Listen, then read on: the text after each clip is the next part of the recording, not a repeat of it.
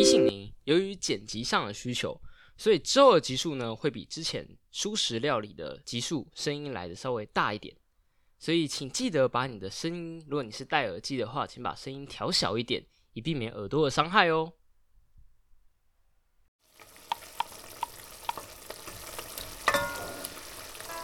每周两小时，帮你养成阅读习惯。这里是舒适料理读书会。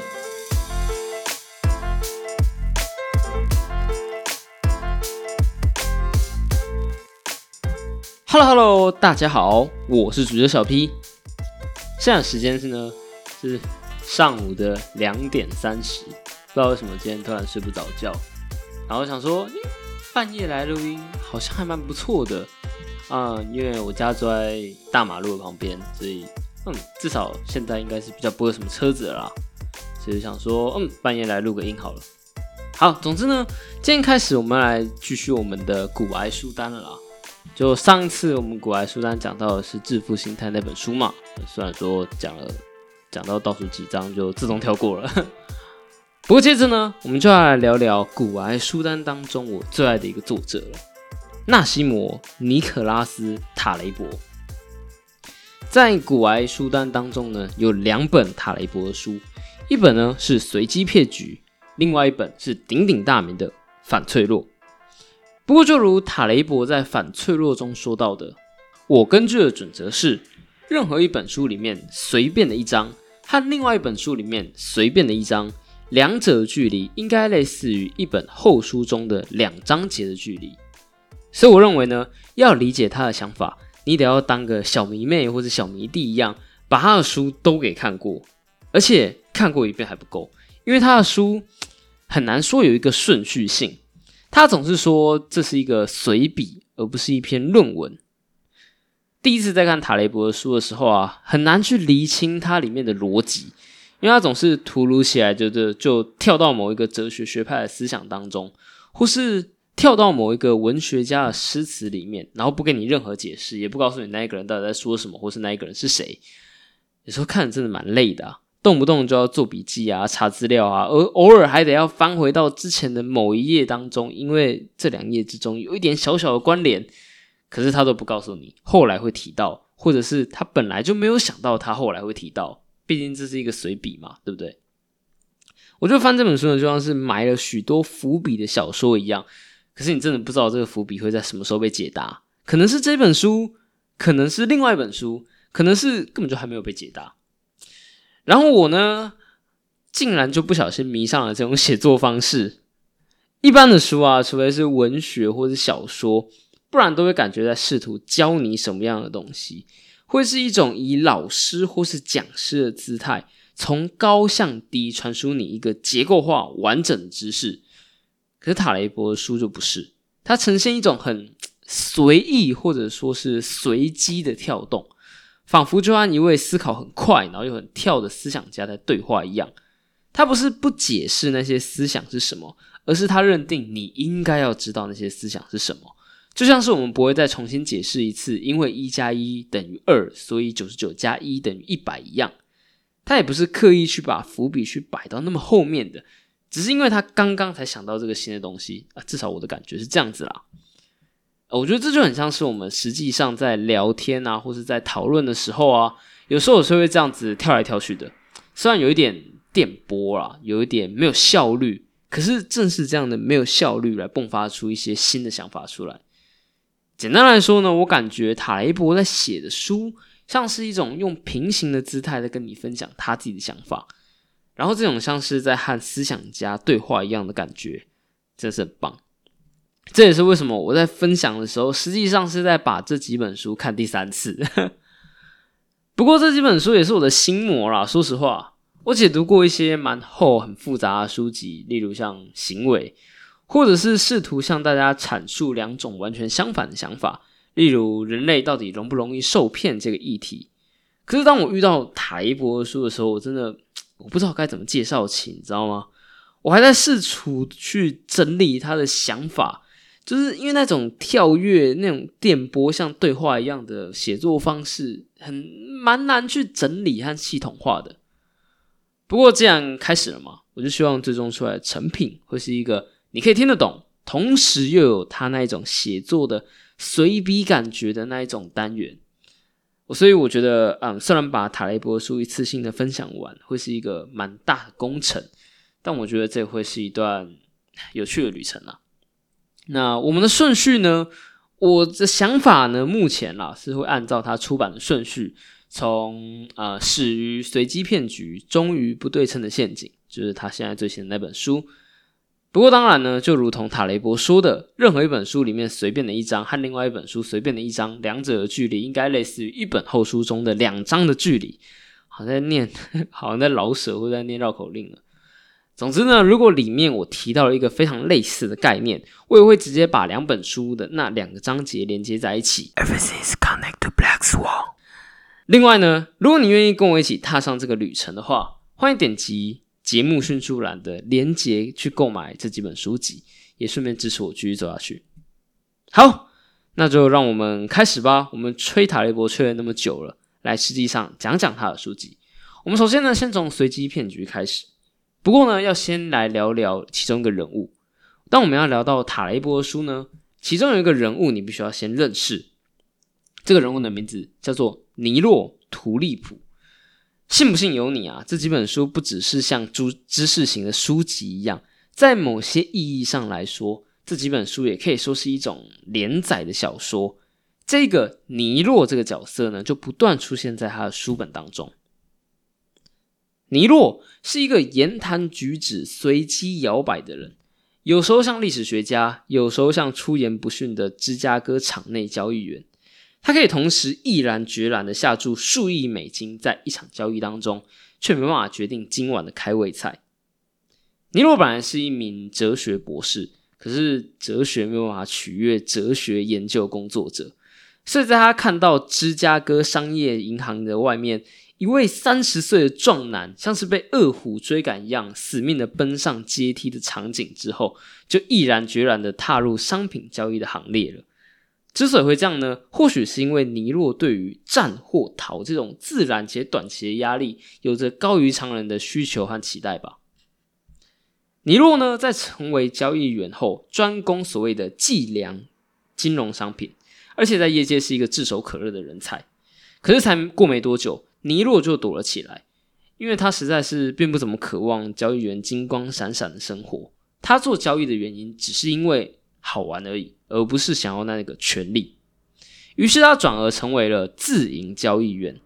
所谓自营交易呢，指的是公司提供内部的资金给他们自行的配置，那这群人想要怎么做就怎么做，主管只看成果如何。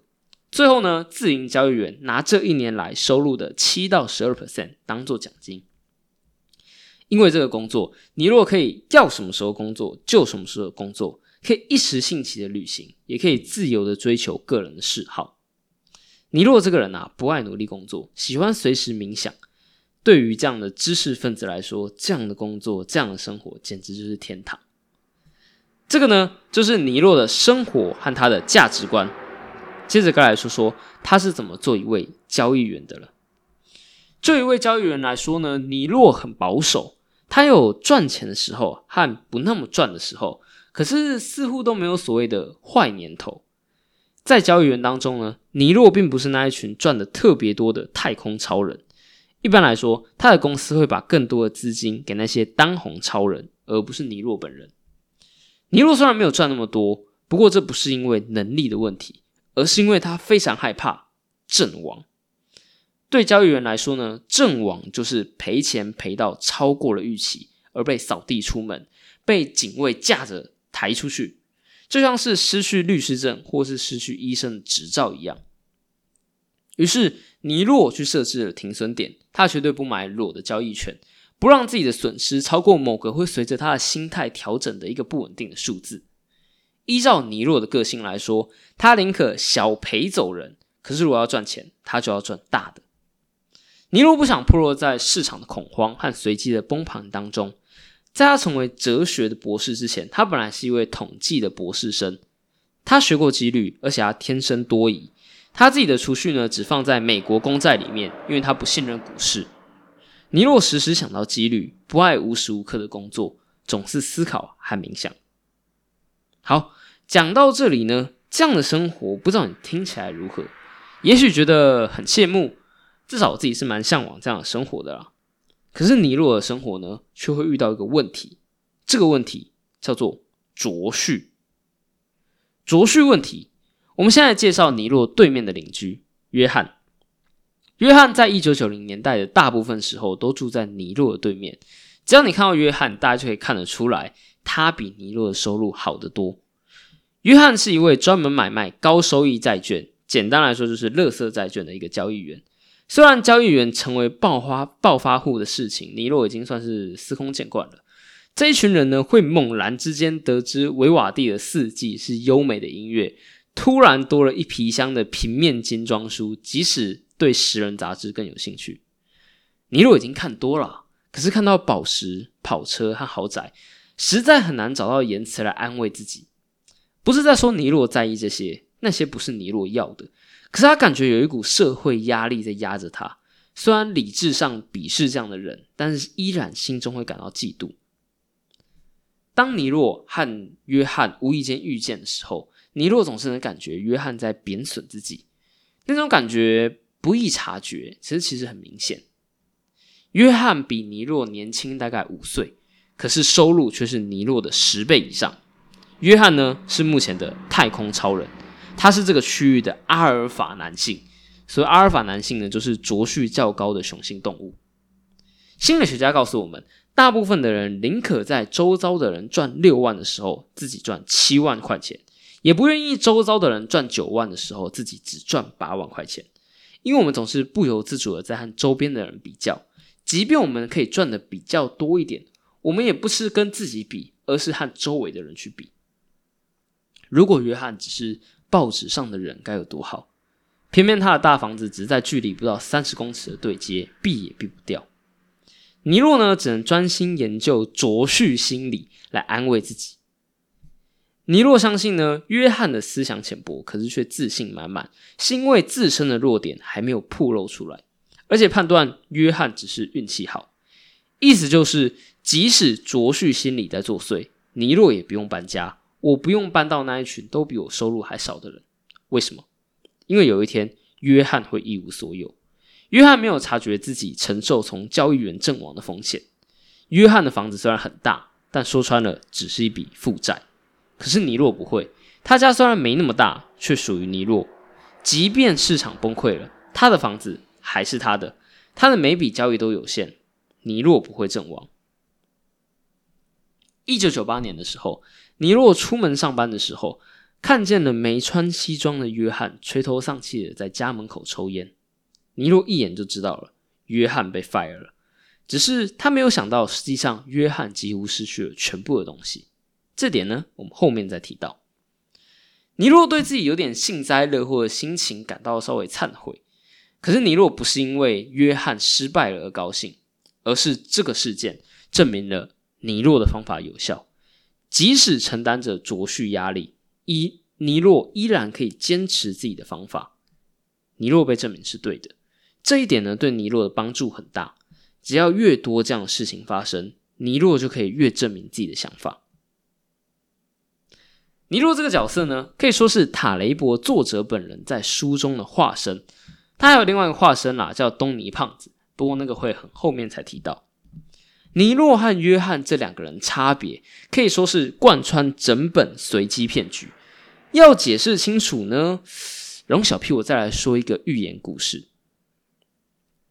在古希腊时代，当时的立法者梭伦去拜访了利底亚。利迪亚是一个在小亚细亚中西部的古老国家。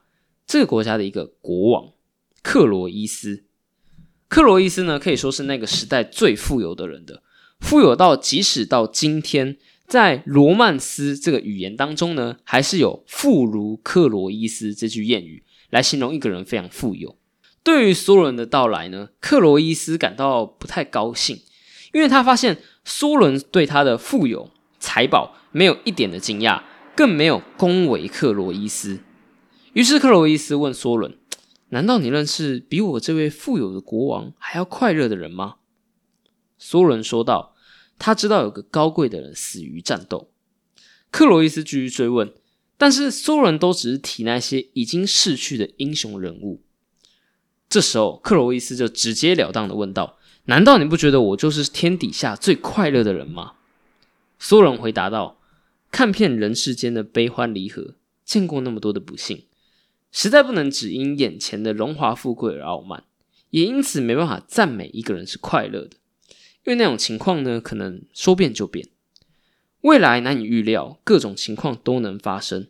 只有那些受到眷顾的人，直到临终还快乐，或许才能说他真正的快乐。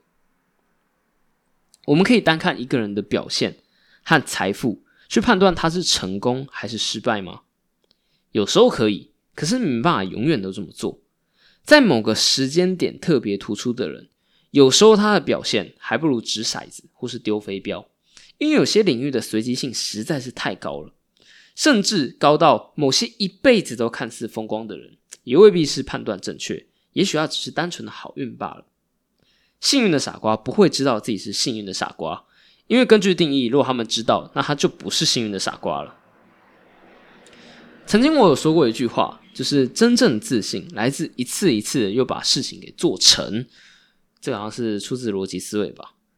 其实这样说法是有科学依据的，因为一次的成功会让你产生所谓的血清素，那这样的血清素呢，会让例如交易员他会抬头挺胸，看起来不可一世，而这样的态度呢，这样的稍微的自信，会有助于你下一次的成功，来产生更多的血清素，也提高你的卓序阶级，让你成为阿尔法男性，直到某一次运气不好，你失败了。于是血清素减少，恶性循环开始；或是那一次的失败实在是太巨大了，像约翰一样一口气失去大部分的血清素。